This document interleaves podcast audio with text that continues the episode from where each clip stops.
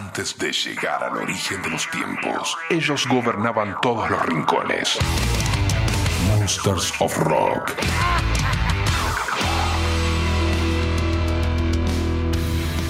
Muy buenas amigos, amigas, es otro capítulo del Monsters of Rock en este formato podcast. No se olviden que subimos todos los capítulos a la página o la aplicación en la parte de los podcasts. Ahí le dan play cuantas veces y como quieran. En este episodio vamos a comenzar con Dope y Fuck the Police. Bienvenidos.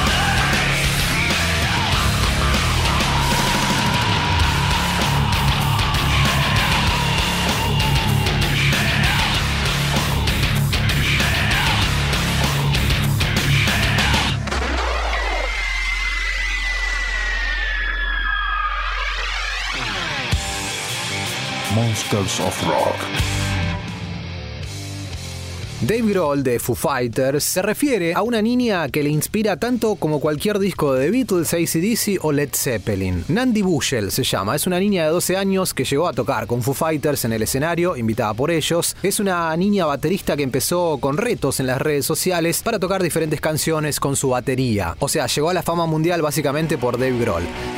Ahí estamos escuchando un poco. El audio es muy malo porque es de un celular grabado directamente desde el recital.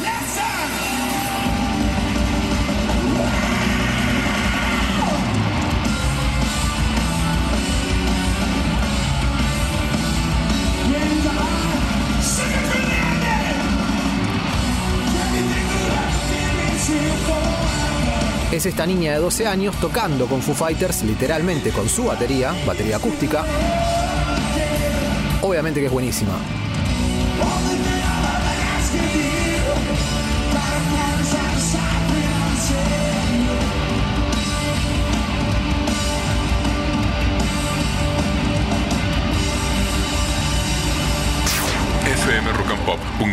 Bien, dice Dave, cuando la vi tocar a la joven Nandy Bushell, me inspiró. Si quieren ver el verdadero significado del rock and roll, vean a Nandy tocar la batería. Es tan inspirador como cualquier disco de los Beatles, cualquier disco de Led Zeppelin, cualquier disco de ACDC, cualquier disco de los Stones. Verla tocar la batería y ver su pasión y su fe en esta música, eso es genial. Si eso no te inspira, dice Dave, no sé qué te inspira. Así que el hecho de que hayamos podido compartir un momento con ella en el escenario hace que todo esto merezca pena. Y Dave Grohl, en esta declaración de esta nota, se refiere a su hija Violet, o Violeta. Dice, es el músico con más talento que ha conocido esta familia, parece una pequeña punk rockera que escucha a Johnny Mitchell, así que es una especie de Johnny Mitchell del punk rock. Y cuando veo eso, lo que veo es esta mutación, este cambio, este crecimiento y progresión de su generación. Ellos son estrellas de rock and roll ahora, no los viejos como yo. Dale 5 o 10 años, dale 3 o 4 años y vas a ver cómo se produce esta mutación. Muy bien, esto es lo que dice Dave con respecto a su hija Violet Grohl y lo que vamos a escuchar ahora es esa dupla. Es él con su hija, hacen un cover de los X, los X. Este tema se llama Náusea. Ojo, es un cover, suena muy bien. Y según Dave, acá lógicamente hay mucho futuro. Y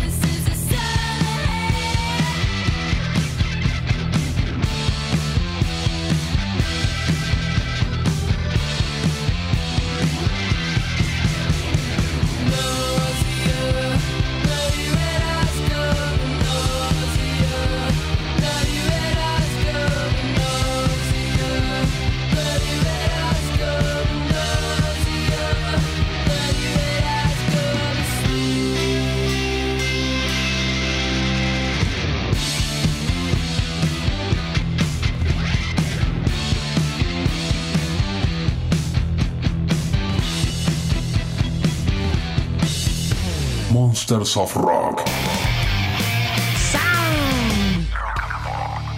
Ya rompimos la barrera de los 35 años desde la salida del Appetite for Destruction, el disco debut de los Guns N' Roses. Según la revista Billboard, este histórico álbum atrajo a varios oyentes de diferentes, de distintos lados de la música, del rock, del metal. Incorporó el toque contundente del metal, los temas rebeldes y transgresores del punk rock, la estética del glam y los riffs de guitarra del blues que atraían a los puristas. La revista Q lo nombró como uno de los mejores álbumes de todos los tiempos, calificándolo como una celebración desenfrenada de sexo, drogas, rebeldía, anarquía y rock and roll, agregando que era uno de los mejores álbumes que se hayan hecho por una manada de jóvenes marginales recién salidos de la adolescencia. ¡Wow! Buen resumen de los Guns N' Roses, ¿no? Este disco fue disco de platino 18 veces y vendió 30 millones de copias, siendo el álbum debut más vendido en los Estados Unidos de Norteamérica. Y con respecto a este álbum, en una entrevista, Slash dice que no guarda ninguna copia en vinilo del Appetite for Destruction ni nada parecido.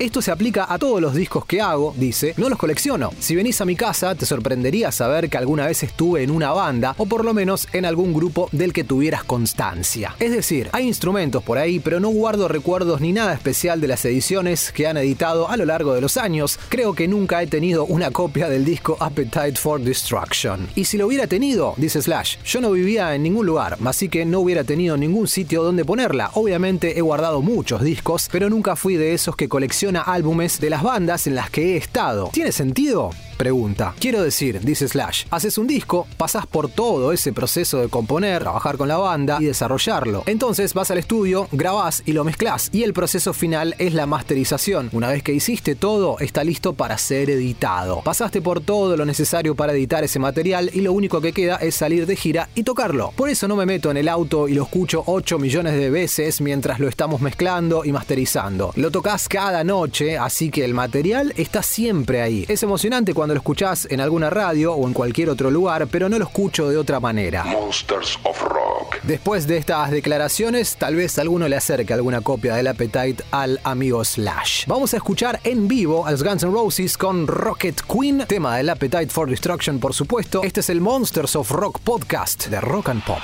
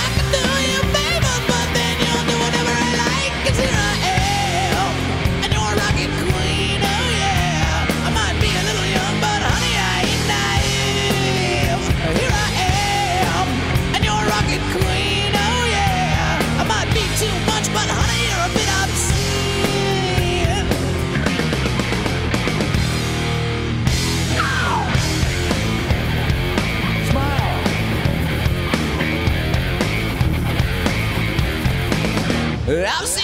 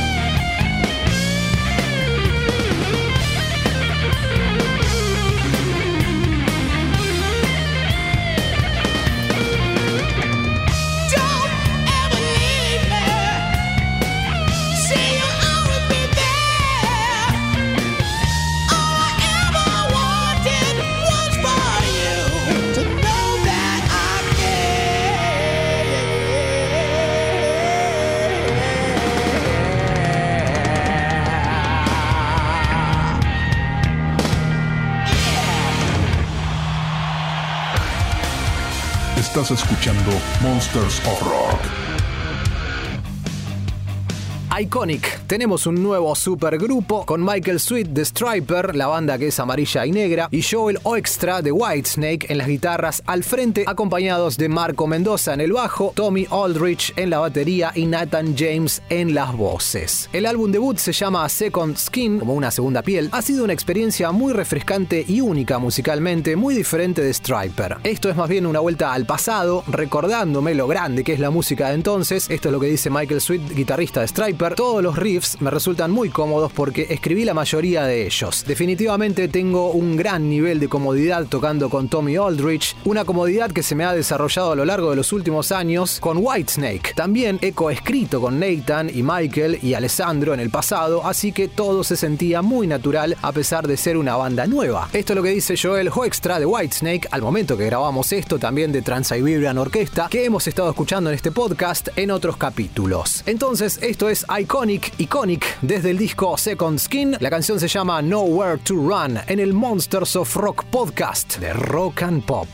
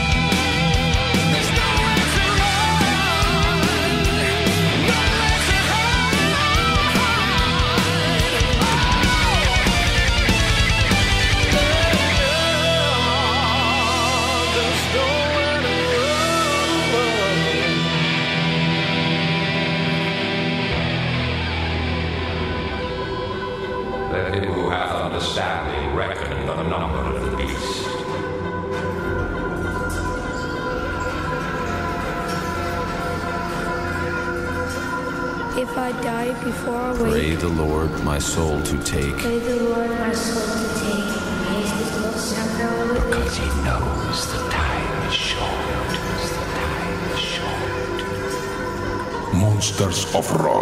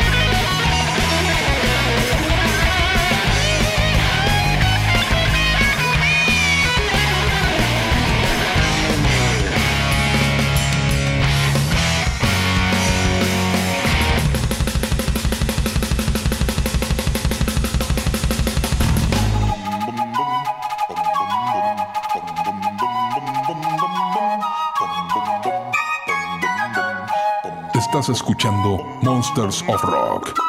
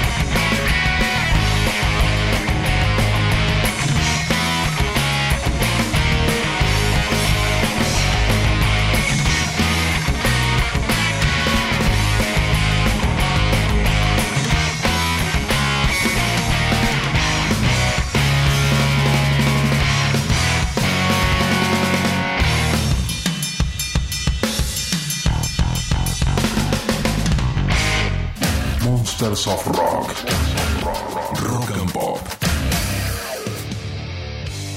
Motorhead está celebrando el cuadragésimo aniversario de Iron Fist, 40 años, con ediciones especiales a lanzarse el 23 de septiembre. Estamos grabando esto en agosto del 2022. Se va a editar con packs de libros de tapa dura en formatos de doble CD y triple LP con un martillo en forma de puño, el álbum originalmente remasterizado, también demos inéditos y un recital completo emitido originalmente en Radio Clyde el 18 de marzo del año 82. Además, la historia del álbum y muchas fotos inéditas. También habrá una edición limitada del álbum original en azul y negro y más información más detallada lo tienen en la página de Motorhead que es iMotorhead.com, i y latina motorhead.com.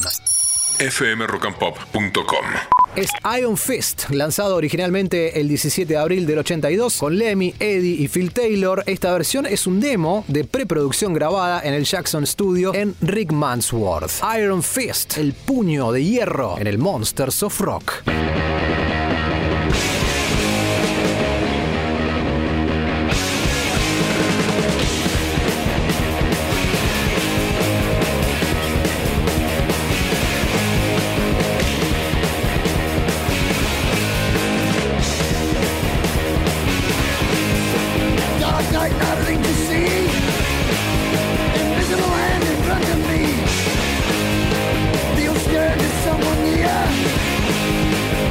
movement against the year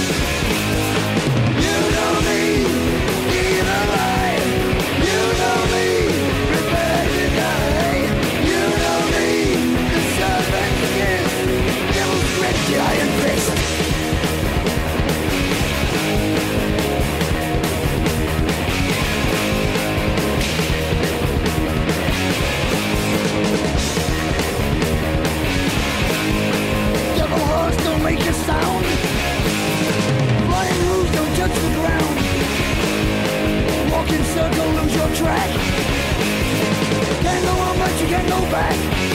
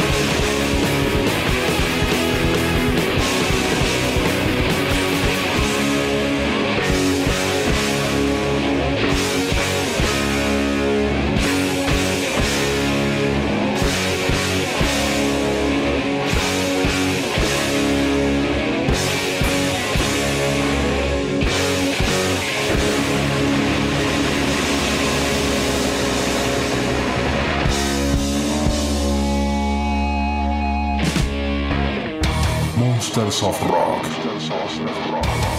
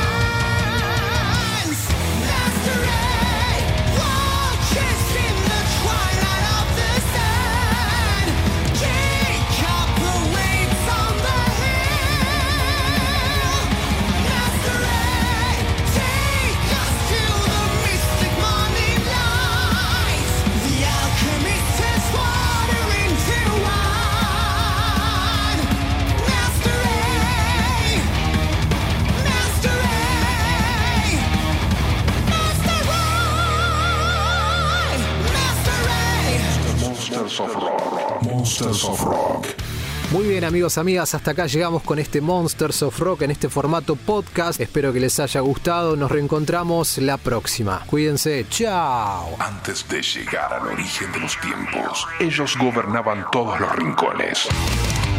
Monsters of Rock.